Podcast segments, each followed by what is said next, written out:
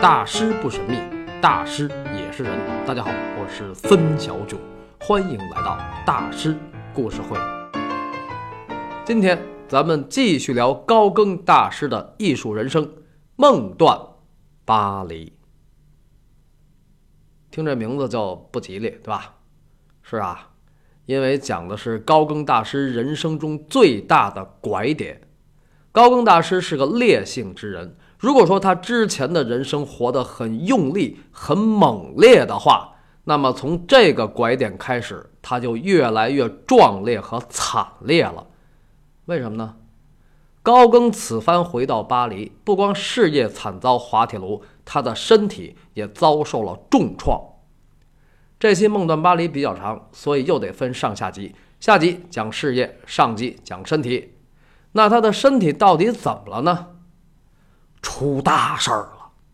这个事儿要从他人生中最后一次布列塔尼之行说起。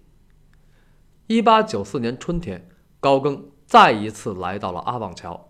此番随行的还有爪哇安娜和猴子。在爪哇安娜和猴子的陪同下，高更画画，然后再四处转转，比如去趟勒普尔迪，因为勒普尔迪离阿旺桥也不远嘛。这听起来过得好像挺爽啊。其实呢，高更和爪哇安娜还有那只猴子过得都相当的不爽。为什么呢？因为冷。这个安娜和猴子基本上算是热带生物。那高更呢，在塔希提住了两年，布列塔尼这儿啊，北大西洋的海风嗖嗖的，风刮在脸上跟小刀子似的，是不是冻感冒了？不清楚。但是安娜和猴子一天到晚在那儿哆嗦，倒是真的。所以闹得高大师也无心创作，加上之前的巴黎大展也不理想，高更也是烦。那烦就出去散散心吧。有一天，他带着爪哇安娜和猴子一起去拜访一个朋友，途经一个地儿叫孔卡诺。这个孔卡诺至于高更就好有一比呀，就好比是。豹子头误闯白虎堂，庞士元殒命落凤坡。顺便说一句啊，这落凤坡在哪儿呢？落凤坡在今天的四川德阳的罗江，但是据《三国志·蜀书》记载，庞统是死于洛县，也就是今天四川的广汉市。广汉离罗江好几十里地呢，而且落凤坡这个地名是唐朝才有的，所以。易中天先生说：“小说言家不可信。”啊，但是我讲的可都是史实啊。虽然高更的事儿听起来有点不像史实，对吧？那实际上他这命就这样了。高更呢，当然没有死在孔卡诺，不过他遭到了群殴，而且后果很严重。事情的经过是这样的：一天，高更带着爪哇纳和猴子一起去拜访一个朋友，途经孔卡诺，忽然。遇上了一帮喝醉了酒的水手，这些水手冲着安娜就喊：“Come on, baby, come on！” 啊，当然他们说的应该是法语啊，而且一边喊还一边向安娜扔石头。这水手怎么这么没素质啊？水手嘛，本来就是一帮糙老爷们儿加生瓜蛋子，常年在海上漂着，见着个年轻女子能不兴奋吗？何况是一帮醉鬼，何况是一帮醉鬼见着一个外国妓女，哎。爪哇安娜来自外国不假，但怎么就是个妓女了呢？人家不是巴黎艺术圈的模特吗？这个呀，都是那只猴闹的。咱们前面讲过，十九世纪的欧洲，一个女的带只猴，那就是风月女子的象征。何况安娜还是有色人种，所以那些水手对安娜不光是调戏，还充满了歧视和侮辱。这一切，高更看在眼里，怒在心头。小兔崽子，爷当年做水手的时候，你们还不知道在哪儿赚金呢。高更什么没见过呀？能出这种事儿吗？而且年轻时候又击剑、拳击玩的都特溜。于是他为爪哇安娜挺身而出。嗯，除了照眼以外，估计是给了那些水手几句。结果那边乌泱一下。十五个人扑了过来，冲在最前面的那个愣了吧出的老东西，活腻了吧得，咣的一脚踹在了高更的小腿内侧，高更一个踉跄，把脚给崴了，然后就躺地上了。嗯，关于这段呢，有的资料说，当时高更挨踹之后是一脚踩进了一个坑里，然后把脚给崴了，然后就躺地上了。哎呀，你说这高大师也忒娇气了吧？不就是崴个脚吗？还躺地上，是不是装死呀？嗯，其实呢，要是光崴个脚就好了。高更事后得乐疯了，他当时受的伤哪有那么简单啊？他的腿骨折了，骨头都把皮给撑变形了。呃，当然呢，关于高更受伤的事儿还有别的说法啊，比如蒋勋先生说高更是被人用木器击碎了膝盖。反正不管怎么着吧。高更当时是躺地上起不来了。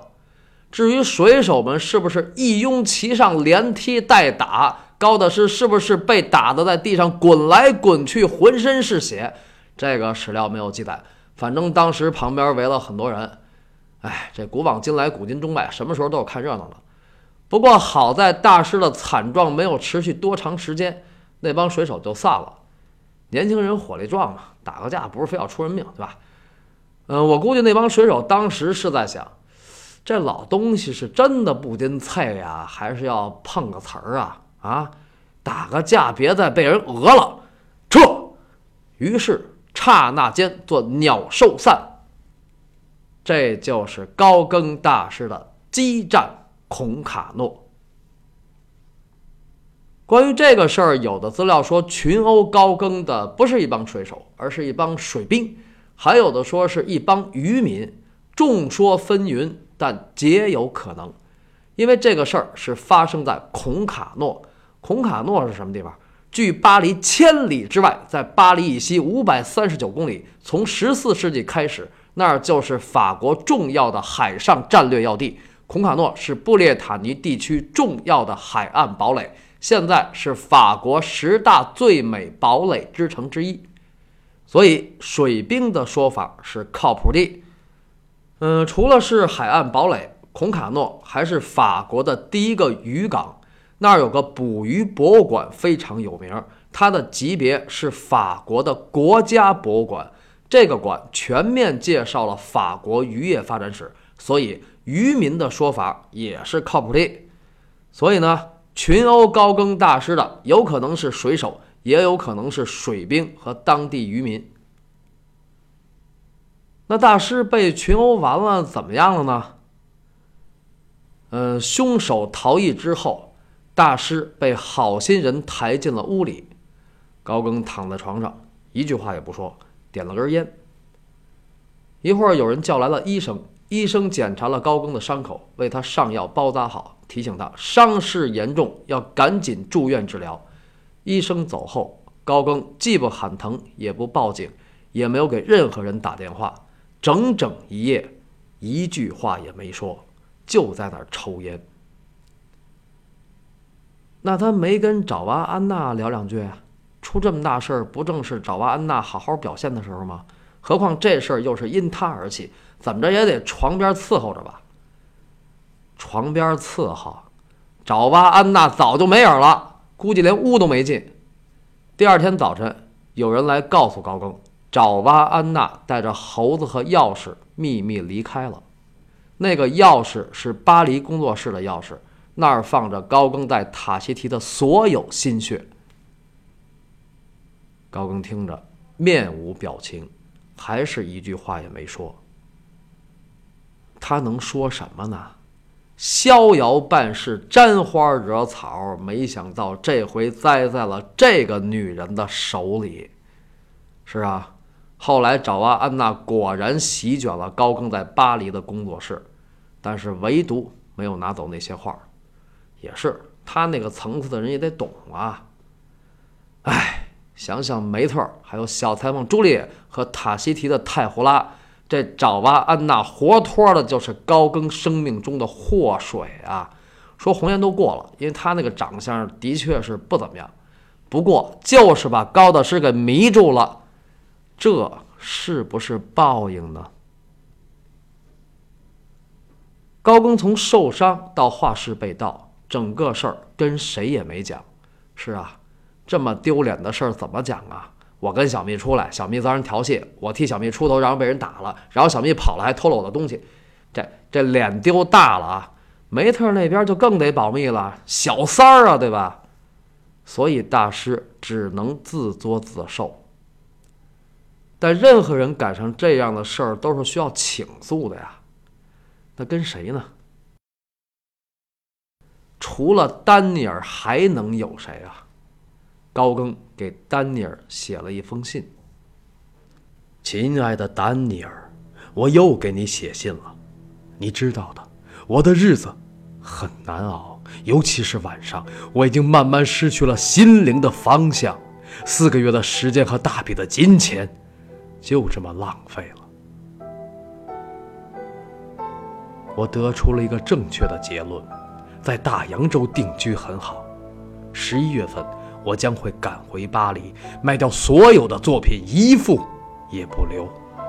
如果事情进展顺利，我最晚会在明年二月离开。再见了，画笔。到时候，画画就只为娱乐了。高更在这封信里还提到了舒芬尼克尔。我收到了舒芬尼克尔的一封来信，我真的很担心他可能会患上严重的抑郁症。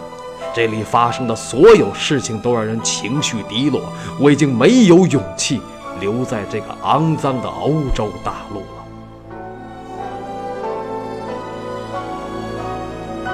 挫折能让人冷静。所以高更又想起了那个生命中的兄弟。挫折也能让人绝望，所以虽然他精心准备的作品拍卖会还没有举行，但是他的梦已经碎了。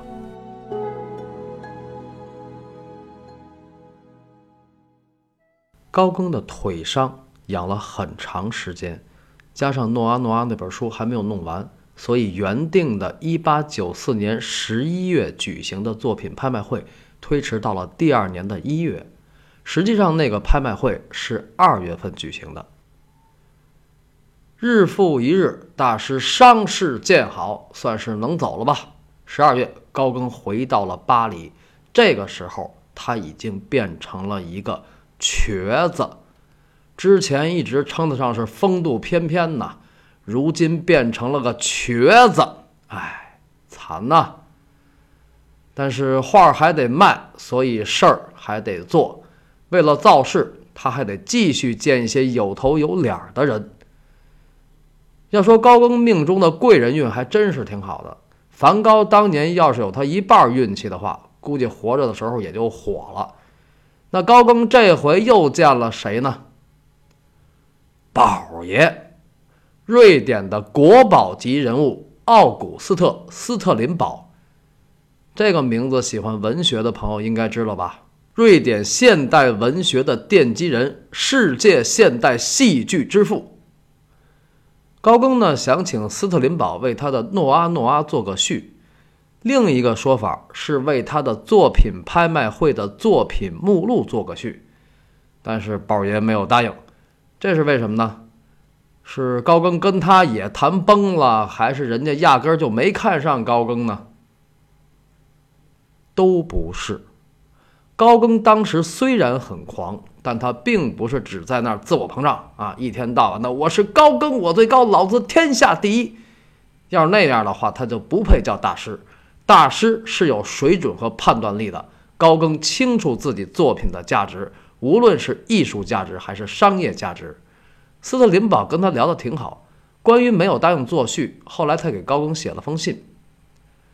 我不能透彻地解读您的作品，对此我郁闷不已。您这次的作品全部都是有关塔西提人的，我摸不着半点头绪。这话真正的意思是，不好意思，我看不懂，也不喜欢您的艺术，因为我不了解塔西提。斯特林堡虽然没有答应为高更作序，但是呢，他却很欣赏高更这个人，而且还把高更总结的特别好。他说高更不是任何人的追随者和依附者。比如高更虽然敬仰马奈大师，但他不是马奈的追随者和依附者。那高更是什么呢？是一个厌恶现代文明束缚的野蛮人。斯特林堡还说，高更他是一个小孩，将自己的玩具拆开，再利用这些碎片创造出新的玩具。他是一个因为不随波逐流去描绘现实生物而广受批评的现代画家。他很单纯，他只身回归到我们中间，来到我们的面前。这就给高更定了性了啊！有的资料说高更是个野蛮人，也是个小孩儿。这个话的出处在这儿呢。但是说到这儿就有个问题了。既然斯特林堡看不懂高更的画，也不欣赏他的艺术，那为什么又欣赏他这个人呢？高更这个人那么狂妄自大、恃才放旷的，他不就是位爷吗？斯特林堡干嘛搭理他呢？而且好像蛮了解的样子，他跟高更也就见了一面而已啊。这个呢，物以类聚，人以群分嘛。要说狂妄自大、恃才放旷，斯特林堡并不亚于高更，不然我怎么能把他昵称为宝爷呢？斯特林堡跟高更有很多相似之处，而且他在某些方面跟梵高还有一拼，这就来劲了吧？那斯特林堡到底是怎样的一位爷呢？他最终有没有帮上高更呢？还有？高更的作品拍卖会肯定是惨败了，那他到底是如何收场的呢？这个收场可是他几十年欧洲生活的落幕啊！